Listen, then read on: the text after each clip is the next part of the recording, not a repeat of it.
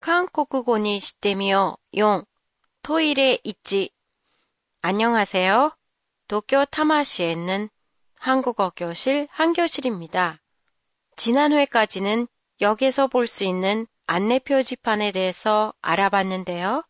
오늘은 화장실 벽에 붙어 있는 안내문 중에 한국어 공부에 도움이 될 만한 게 있어 골라봤습니다. 공공 화장실 안에 유아가 혼자 앉을 수 있도록 되어 있는 유아 전용 의자가 있지요. 그 전용 의자에는 몇 개의 주의사항이 쓰여 있는데 보신 적이 있으세요? 고도모가라 매우 하나사나이, 하나레나이, 아소바세나이 라는 문구가 쓰여 있어요.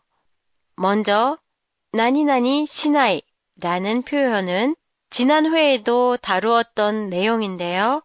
보기에는 보통문이지만 명령형의 의미를 가지고 있기 때문에 지 마세요 혹은 지 마십시오 나 하세요 혹은 하십시오로 해야 내용이 잘 전달돼요.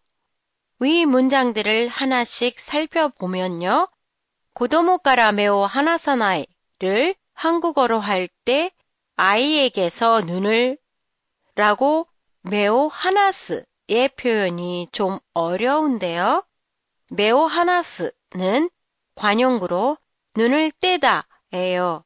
그러니까 고도모가라 메오 하나사나이는 아이에게서 눈을 떼지 마세요. 마십시오가 돼요. 그 다음으로 하나레나이. 위에 고도모가라 메오 하나사나이의 하나스는 하나레르 와 비슷한 단어이지만 관용구일 때와는 다르게 번역해야 해요. 누가 하나레르노까, 그 결과 도우나르노까처럼 상황을 설명하는 문장으로 만드는 게 좋아요.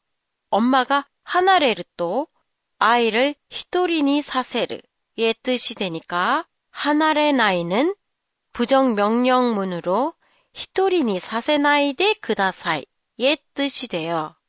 그 결과 한국어로는 혼자 두지 마세요, 마십시오가 돼요.